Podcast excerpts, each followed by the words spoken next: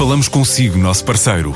No mundo dos negócios, a transação de imóveis, equipamentos industriais, arte e navios é garantida pela experiência de profissionais, com solidez, rigor e isenção.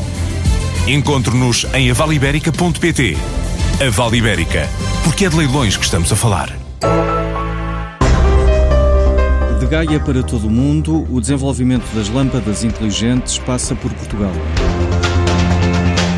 A Tridonic vai investir 8 milhões de euros até 2022 num centro global de competências de software para desenvolver novas soluções inteligentes para a iluminação. O que nós notamos no mercado da iluminação foi que há uma tendência, há, uma tendência para a conectividade, para o controle remoto. Nós acreditamos que o grande valor na iluminação vai estar na inteligência, vai estar em funcionalidades que por vezes até vão para lá da iluminação. Portanto, usarmos a infraestrutura de iluminação apenas para transferirmos dados ou também para transferirmos dados achamos que há muitas funcionalidades muito interessantes que advêm daí eh, e que nós precisamos de começar a trabalhar. João Granjo Lopes é o diretor-geral da Tridonic Portugal. A escolha do país passou por um longo processo de análise com mais 12 locais possíveis. Vila Nova de Gaia cumpriu todos os requisitos, a começar pela mão de obra qualificada. Portugal não foi das hipóteses em condenação mais barata, nem perto disso. Eh, foi o que foi, foi ali um, um, excelente compromisso entre todas as nossas uh, necessidades. Portanto, por um lado, recursos humanos muito qualificados e uma certa facilidade em recrutar. Eh, por outro lado, um país estável, zona euro, eh, politicamente também muito estável, especialmente comparado ali com o leste. Até ao final do ano, a empresa espera ter 50 colaboradores no centro de competências. Neste momento já estão a trabalhar 30 pessoas, sobretudo engenheiros informáticos e eletrotécnicos.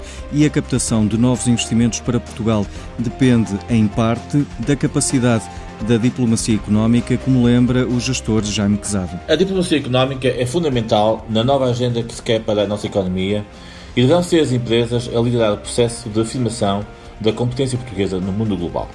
Impõe-se neste processo empresas que sejam verdadeiramente capazes de projetar no mundo uma dinâmica de procura permanente da criação de valor e aposta na criatividade.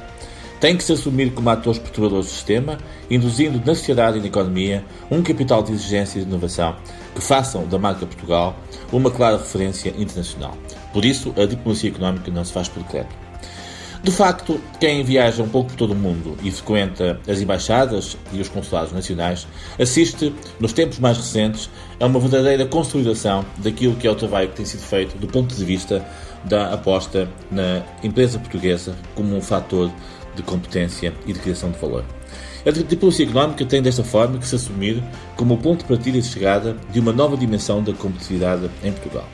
Não se faz por decreto e é absolutamente fundamental que os atores que estão associados à estratégia de competitividade no país, nomeadamente as universidades, os centros de inovação e as fileiras que estão devidamente consolidadas, que possam participar nesta estratégia global que permita duas dimensões. Por um lado, o reforço das exportações, em mercados, sobretudo, cada vez mais exigentes e que se confrontam com uma concorrência cada vez mais apertada, e, por outro lado, a captação de investimento estrangeiro, sobretudo de inovação, que possa induzir valor.